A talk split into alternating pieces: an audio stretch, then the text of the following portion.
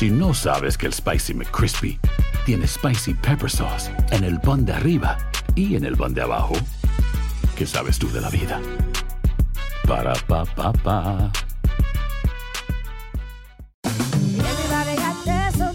La venta para amigos y familiares de JCPenney está de vuelta. Desde el lunes ahorra 30% extra en artículos por toda la tienda. Esos son ahorros adicionales por encima de nuestros precios bajos. Dile a tus amigos, ven con tu familia y ahorren en grande. No olvides, ya se acerca el Día de las Madres. Y tenemos todo lo que mamá quiere: joyería, belleza, salón y tarjetas de regalo. JCPenney, vale la pena. Cupón válido del 29 de abril al 5 de mayo en selección de estilos. Aplican exclusiones. Detalles en la tienda jcp.com. Boost Mobile tiene una gran oferta para que aproveches tu reembolso de impuestos al máximo y te mantengas conectado. Al cambiarte a Boost, recibe un 50% de descuento en tu primer mes de datos ilimitados. O, con un plan ilimitado de 40 dólares, llévate un Samsung Galaxy A15 5G por $39.99. Obtén los mejores teléfonos en las redes 5G más grandes del país. Con Boost Mobile, cambiarse es fácil. Solo visita boostmobile.com. Boost Mobile, sin miedo al éxito. Para clientes nuevos y solamente en línea, requiere AroPay. 50% de descuento en el primer mes requiere un plan de 25 dólares al mes. Aplican otras restricciones. Visita para detalles. For the ones who work hard to ensure their crew can always go the extra mile, and the ones who get in early so everyone can go home on time, there's Granger, offering professional grade supplies backed by product experts so you can quickly and easily find what you need. Plus, you can count on access to a committed team ready to go the extra mile for you. Call, clickgranger.com, or just stop by. Granger, for the ones who get it done.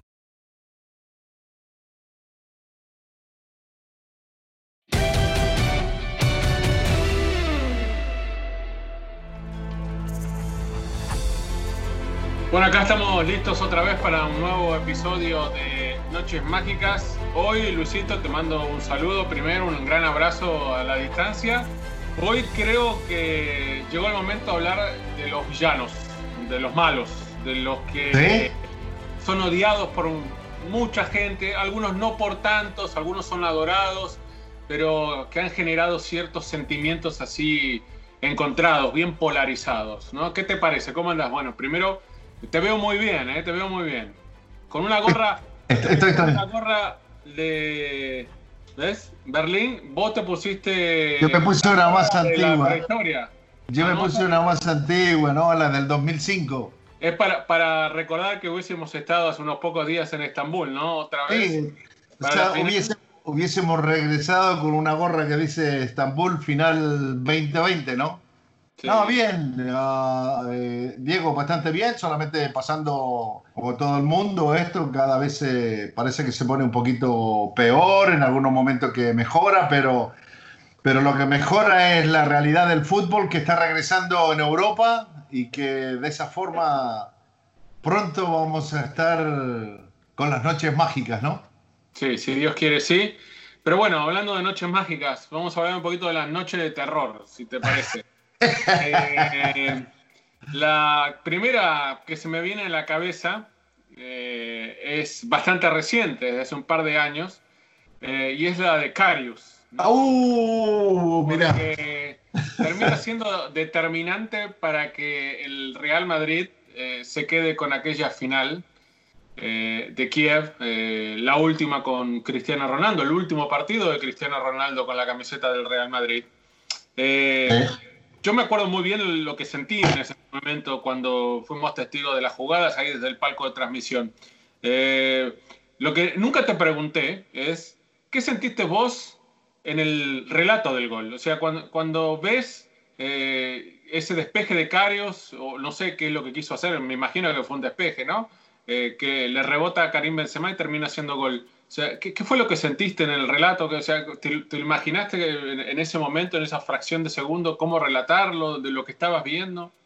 Mira, eh, fueron un par de veces que... Sí. ¿no? sí.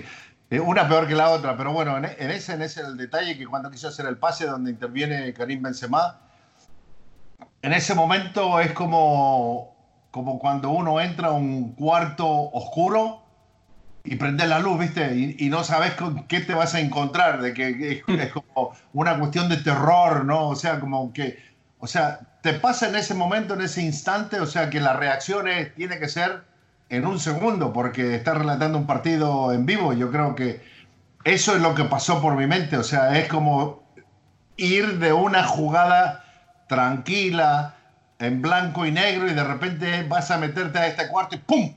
Te apagan la luz, ¿no? O sea, viene todo.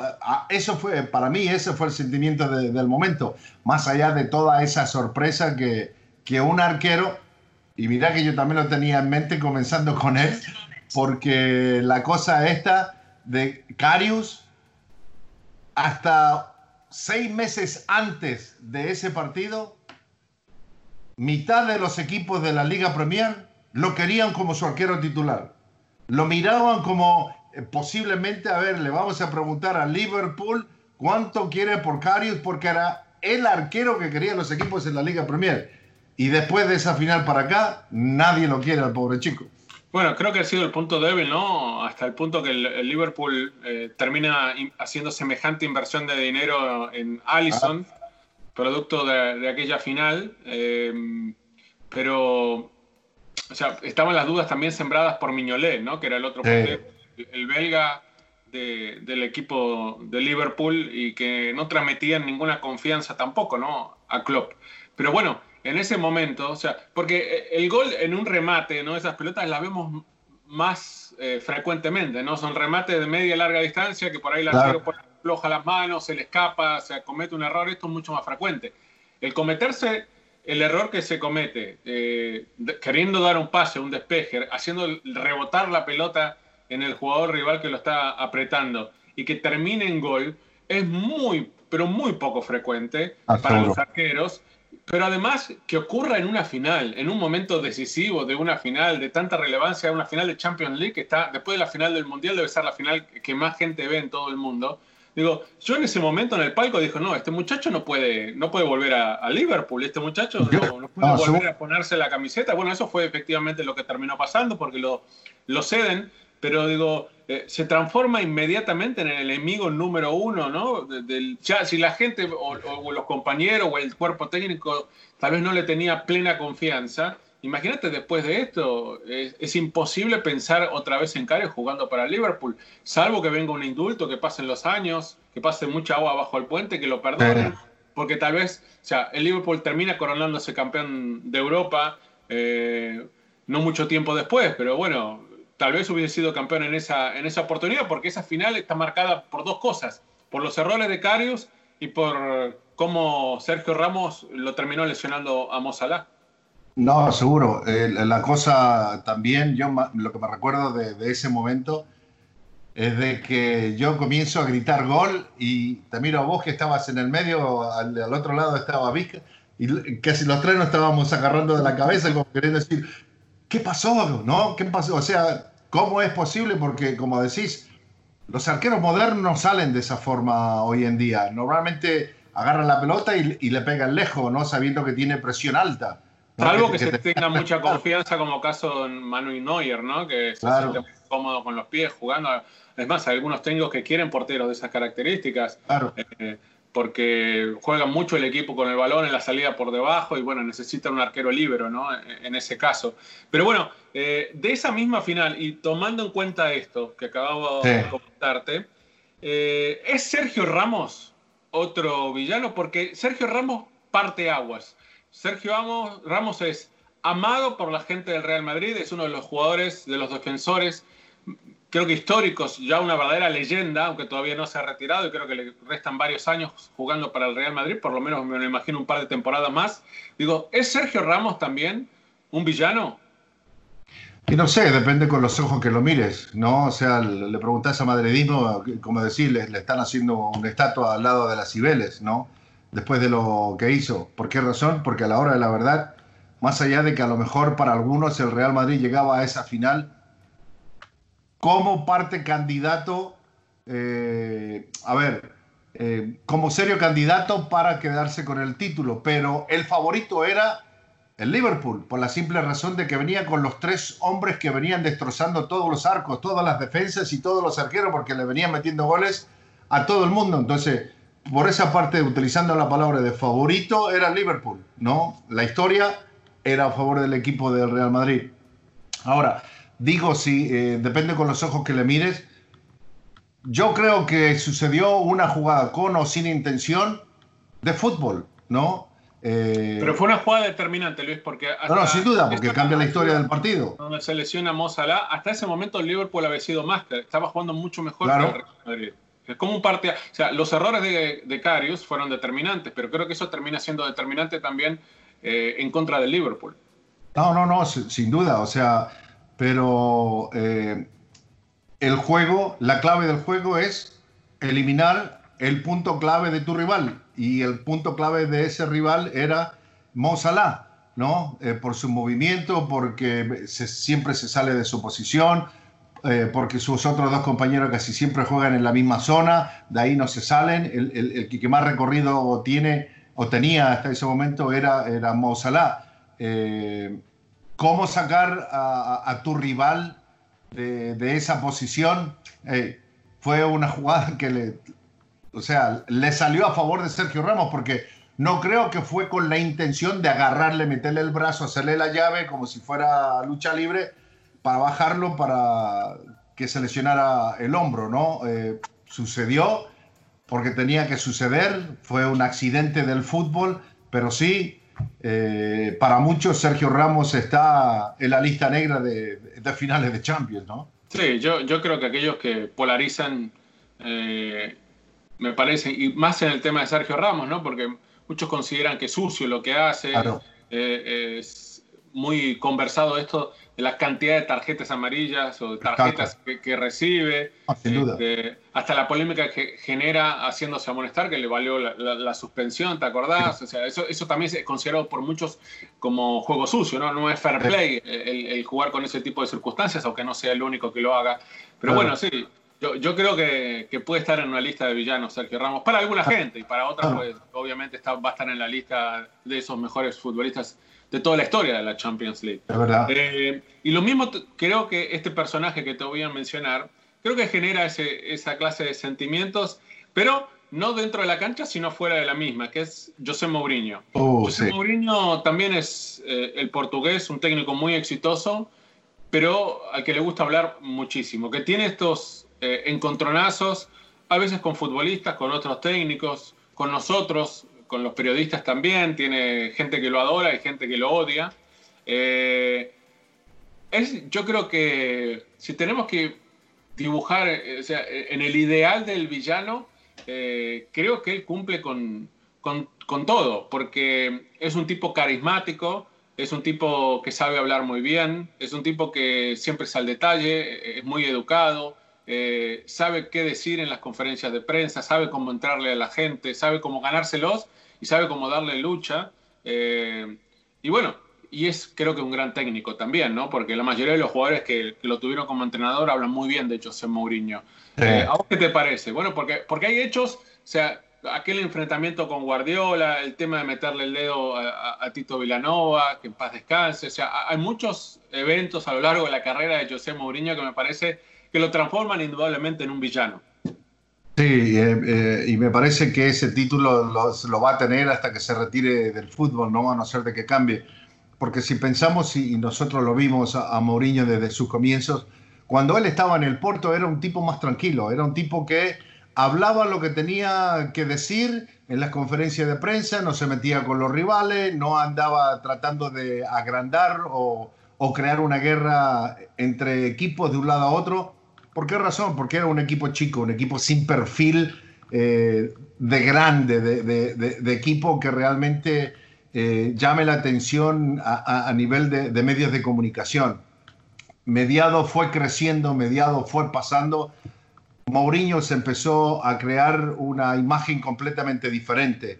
Se empezó a meter con entrenadores, luego con jugadores, luego con medios de comunicaciones y creo que eso no le hizo nada bien y Mourinho se creía y hasta el momento todavía se lo cree de que él está, es, es un técnico exento a todo lo que haga y me parece de que todo eso lo lleva a mal, siendo un gran técnico, lo lleva a, convertirse en un, en un tipo diabólico a la hora de la verdad, ¿no? Porque las cosas que hace, las cosas que manda hacer a sus jugadores, no deberían ser. Entonces, la gran rivalidad que siempre existió en el fútbol español entre Barcelona y Real Madrid, ya sea por diferencias políticas o por los colores de la camiseta o por la grandeza de los clubes, siempre estuvo ahí.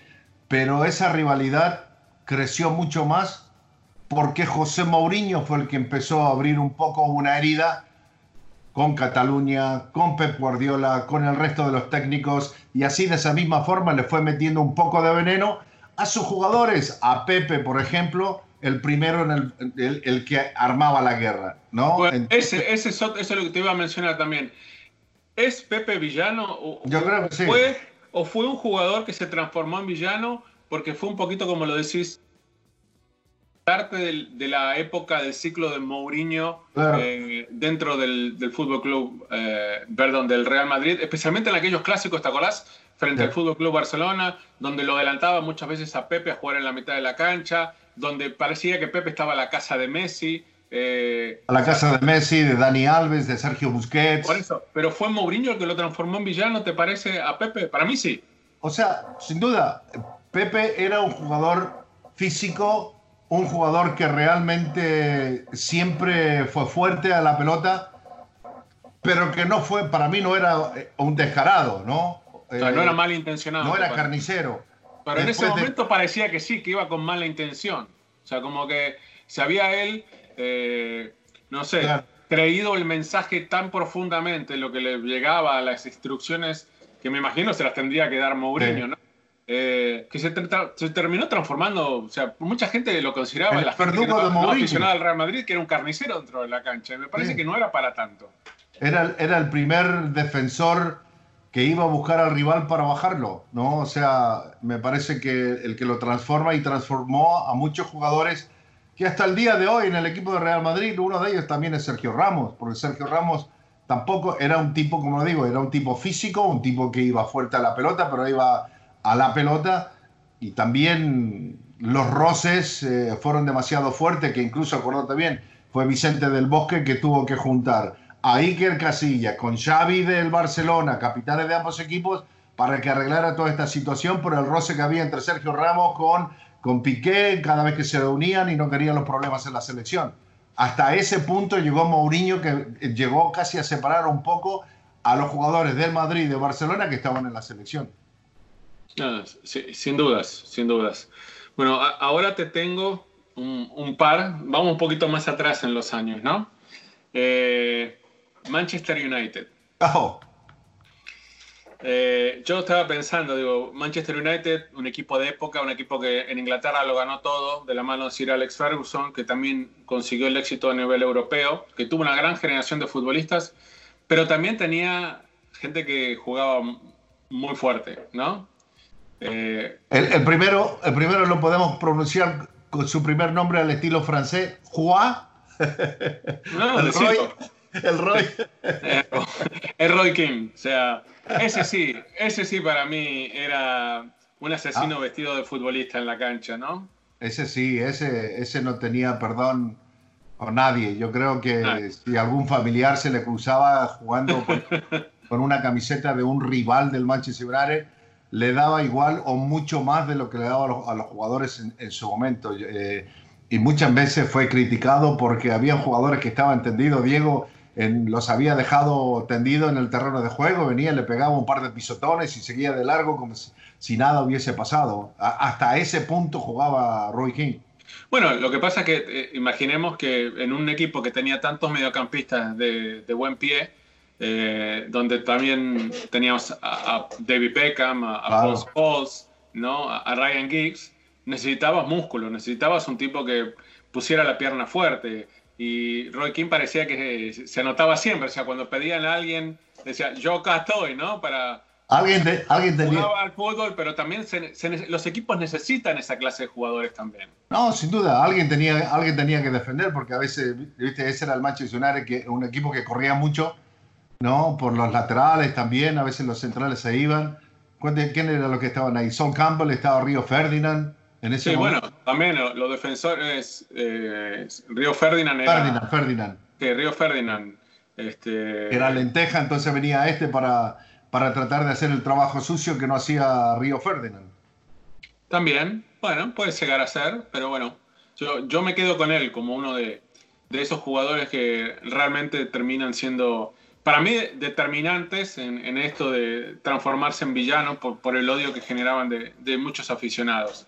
Eh, otro eh, que generaba también sentimientos muy encontrados y que no era muy querido era Oliver Kahn dentro del arco. Eh, señor. Era un arquero ganador, como ya lo vimos, ganó Champions, eh, perdió también finales, pero te transmitía en el arco siempre intensidad, ¿no? Y salía duro cada vez que salía, con cara de perro, siempre, siempre como parecía enojado intimidaba, o sea, eh, y no es común, no es común, Luis, encontrar arqueros de esa manera, porque generalmente el arquero está muy lejos del juego, ¿no? El juego tiene que venir a él, él no puede ir hacia el juego.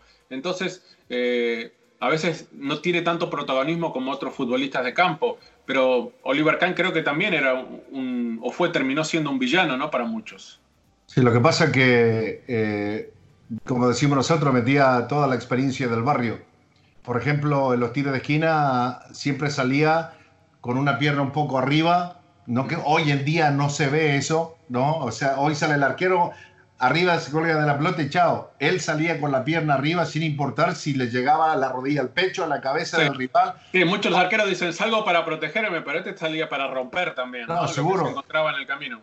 Las otras, las otras formas también de de calentar los partidos, ya sea en la Bundesliga o en Champions League, era cuando la pelota se le iba larga a un delantero, especialmente cuando enfrentaba a Real Madrid, porque él revivió lo que es el clásico en Europa, el Bayern con, con Real Madrid. Era súper clásico entre los dos equipos. Y él lo revivió porque, por ejemplo, cuando estaba Raúl, cuando estaba Morientes o cuando tenía que enfrentar a Ronaldo, cuando estaban en ese equipo, eh, incluso también creo que pasó una vez con David Beckham. Se le iba la pelota un poco larga, él la agarraba, ¿no? La agarraba así como en el pecho y le metía el hombro, simplemente para, como el, el, delantero, el jugador que venía detrás de la pelota venía en velocidad, le metía el hombro para darle una pequeña caricia y decirle, hey, aquí estoy yo y aquí a mi área nadie se mete, ¿no? O sea, le enviaba un mensaje prácticamente de guerra. Por eso que Morientes se peleó con él varias veces. Raúl, en uno de los partidos contra el Bayern Múnich era, era eh, Oliver Kahn y Raúl, imagínate, Raúl que lo conocemos, que es un tipo tranquilísimo, ¿no? Que, que, no le hace daño a nadie, a irse a pelear con Oliver Kahn. Hasta ese punto. Lo sacó de quicio, lo sacó completamente de quicio.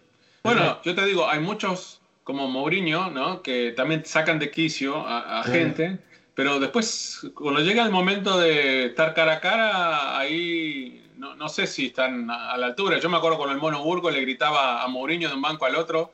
¿Te ah, acordás que, viniera, que se lo dijera en la cara? que le dijera, Eso es verdad. Y Mourinho se escondió, o sea, se hacía el que no lo escuchaba al Mono Burgos, ¿no? ¿Quién se va a querer enfrentar con el Mono Burgos también, no? Pero bueno, e, esos son los casos, ¿no? Em, hablando del tema futbolístico, e, esta, a ver, a ver si te gusta. Yo estaba pensando en situaciones que se presentan y que tal vez terminan transformando a un jugador en villano en un partido eh, en particular, ¿no? Hablamos de Carius, por ejemplo. A mí se me ocurrió el nombre de Diego Costa. Diego Costa también es un delantero que va al choque, ¿no? Es un delantero que juega fuerte. Para, su posición no es, común ver a, futbolistas de ataque y más goleadores que, que vayan fuerte a todas las pelotas. Pero digo, en la final del 2014, en la final del 2014, eh, aquella en la que él está lesionado, que se va a hacer el tratamiento a Italia, que eh, Fuerza él termina jugando, eh, no es el único responsable, ¿no? Porque se me claro. el técnico, el Atlético, todos tomaron la decisión en conjunto. Pero el futbolista sabe, Luis. Yo creo que el futbolista sabe cuando está para jugar y cuando no está para jugar. Y sabe que Fuerza una situación. Y en esa final, yo creo que el, haber puesto a, Diego Costa después del tratamiento en Italia como titular y de tenerlo que reemplazar a los pocos minutos de comenzar el partido, termina siendo determinante para la final. Porque te acordás que si bien llega el gol del empate sobre el final de reglamentario de, Ramos, eh, en el suplementario el Atlético no podía levantar las piernas. Una de las razones por las cuales era porque Simeone tuvo que cambiar a Diego Costa tan temprano, perdió un cambio y después ya no tenía cómo darle aire al equipo, cómo oxigenarlo, poner piernas frescas. Se quedó sin esas opciones. Entonces yo digo, ¿es Diego Costa por realmente entrar a la cancha un villano? Para mí sí lo es, porque yo creo que le terminó jugando, no solo él, insisto, con complicidad del técnico, de mucha gente, yo creo que termina siendo él el que le termina por jugar en contra al Atlético de Madrid, porque tal vez si hubiese tenido un cambio más para este, renovar, ¿no? Eh, tomar aire eh, en ese tiempo suplementario, tal vez el Atleti no hubiese sido arrollado, porque el partido terminó uno a uno, pero en el suplementario el Madrid le levantó tres goles y le pudo haber hecho cinco. Yo creo que eh, en esto sobre lo de Diego Costa, me parece que hay una responsabilidad compartida entre técnico y jugador. Eh, si es villano, yo creo que sí. Eh, villano porque, como hacía el gesto, me parece que le, eh, se mandó una Julie. ¿Por qué razones? de lo que fue en aquella final, ¿te acuerdas? Contra el Porto. Sí. si un jugador no está al 100%, yo sé que todo jugador quiere jugar una final, más una final de Champions League. Pero a veces los jugadores no son inteligentes o a veces quieren tratar de ser inteligentes y tratar de forzar eh, esa, esa cosa de jugar un partido de fútbol. No, ellos dicen, yo voy a forzar, voy a, querer jugar, pero piensan en ellos, no piensan cuál es el rival. Y el rival era el equipo Real Madrid, que no le iba a jugar con guante blanco, ¿no? Lo llevaron pocos minutos, le pegaron dos, tres patadas, él dijo, ¿sabe qué? No voy más. Y me parece que, más allá de villano, me parece que también le temblaron las piernas poder enfrentar a, su máximo rival de, de la ciudad de la capital española. ¿No? Así como Jolie, si no preguntarle al negro bueno, Ahora, ahora, bueno, ahora te voy a hablar de eso ahora para cerrar este programa. Pero creo que tenemos que hacer un capítulo especial sobre esa final del 2004, con Mourinho como protagonista, ¿no? Creo que es el, punto más alto de Mourinho en su primera etapa como técnico, es lo que le permite llegar al Chelsea y ganar la Champions League con el Porto, en esa final contra el Mónaco de Didier Deschamps. De el negro Ibarra, eh, le acabo de mandar un mensaje al negro. Estoy tratando a ver si podemos, eh, para un programa próximo, eh, tenerlo al negro y tenerlo también al... Y que cuente él la historia. Bueno, por eso, quiero tenerlo, estoy tratando de conseguirlo a las dos. con el negro ya hablé, con Lucas estoy buscándolo también. Porque... Y bueno, llamemos a Moriente también entonces. Bueno, sí, bueno, no sé si vamos a poder todos juntos, pero sí, me gustaría porque me parece que es una final que merece un capítulo especial de, Noches Mágicas, porque eh, terminó siendo una mala noche al final para el Mónaco, pero lo que hizo para llegar a esa final, aquel equipo, fueron muchas noches mágicas, incluida la eliminación del Real Madrid, con Moriente jugando nada más y nada menos que para el Mónaco. Eh, entonces, creo que merece ese equipo un momento especial en, aquí en Noches Mágicas. Y poder hablar un poquito más al detalle de esa final, de esa situación con Julie, que el negro nos cuente realmente si hoy va a repetir lo mismo que nos dijo hace 16 años después del partido en Gelsenkirchen. O sea, quiero ver si sigue pensando lo mismo, quiero saber qué es lo que piensa Lucas, porque yo en la previa tuve la oportunidad, y vos también, Luis, de hablar mucho tiempo, estando con Lucas Bernardi, con el Moro y con con sí. Ibarra sobre aquella final y bueno, lo que, lo que me dejaron en el camino a la final y después la reacción de ellos, particularmente del ex jugador de Boca, de, después de la final era como que merece, me parece, un capítulo distinto, un capítulo aparte, ¿te parece? Sin duda, vos, vos encargaste del negro y de Lucas, y yo me encargo de, de Morientes. Bueno, para ver si lo podemos hacer la próxima semana. Porque la, la, próxima semana o dentro de dos semanas, pero bueno, en algún momento hacerlo. Sí, seguro, porque Moriente tiene que contar también parte de la historia. ¿Por qué no los dejó que el negro hiciera lo que quería hacer? Bueno, por eso, eso y qué sintió también, creo que mucha gente quiere saber qué sintió Morientes eliminando al Real Madrid, ¿no? Con lo que significa el Real Madrid para Fernando Morientes. Bueno, hasta acá llegamos entonces con este capítulo de Noches Mágicas. Eh, hay muchos villanos, creo que mencionamos algunos nada más eh, y como sabemos, lo decíamos antes, tal vez son villanos para cierta gente, pero también son héroes para muchos, ¿no? Es verdad, es verdad, sí que yo creo que tendríamos que también hacer, volver a hacer otro capítulo acerca de esto y buscar un poco más atrás también, ¿no? En la historia de la Champions League, porque hay muchos, hay muchos, especialmente antes de que se convirtiera en Champions League, había cada jugador ahí que, ay mamita, que la ponía de aquí para arriba, ¿no? Sí, bueno, antes había mucho menos control también, ¿no? En los partidos no todos eran televisados. Ahora ya, mira, mi idea de dónde fuimos, de hace 20, 30 años, ahora al bar, eh, ni siquiera tiene que estar la pelota cerca, que tenés eh, decenas de cámaras transmitiendo el partido, ya prácticamente no hay detalle que se escape y bueno, uno se tiene que cuidar tiene que tener mucho más guante blanco para hacer las cosas dentro de la cancha. Sin duda. Bueno, Luisito, hasta la semana que viene. Nos encontramos aquí otra vez en Noches Mágicas. Listo, un fuerte abrazo para todos. Fuerte abrazo y manden sus videos con sus comentarios y preguntas. Hasta la próxima.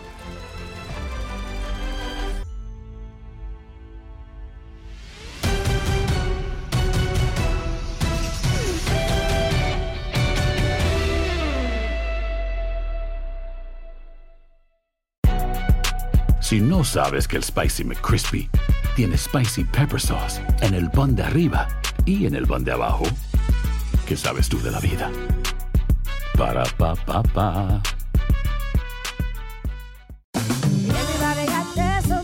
La venta para amigos y familiares de JCPenney está de vuelta. Desde el lunes ahorra 30% extra en artículos por toda la tienda. Esos son ahorros adicionales por encima de nuestros precios bajos. Dile a tus amigos, ven con tu familia y ahorren en grande. No olvides, ya se acerca el Día de las Madres. Y tenemos todo lo que mamá quiere: joyería, belleza, salón y tarjetas de regalo. JCPenney, vale la pena. Cupón válido del 29 de abril al 5 de mayo en selección de estilos. Aplican exclusiones. Detalles en la tienda jcp.com. Boost Mobile tiene una gran oferta para que aproveches tu reembolso de impuestos al máximo y te mantengas conectado. Al cambiarte a Boost, recibe un 50% de descuento en tu primer mes de datos ilimitados. O, con un plan ilimitado de 40 dólares, llévate un Samsung Galaxy A15 5G por $39.99. Obtén los mejores teléfonos en las redes 5G más grandes del país. Con Boost Mobile, cambiarse es fácil. Solo visita boostmobile.com. Boost Mobile, sin miedo al éxito. Para clientes nuevos y solamente en línea, requiere AroPay. 50% de descuento en el primer mes requiere un plan de 25 dólares al mes. Aplican otras restricciones. Visita para detalles. Without the ones like you, who work tirelessly to keep things running, everything would suddenly stop. Hospitals, factories, schools, and power plants, they all depend on you. No matter the weather, emergency, or time of day, you're the ones who get it done. At Granger, we're here for you with professional grade industrial supplies. Count on real time product availability and fast delivery. Call clickgranger.com or just stop by. Granger for the ones who get it done.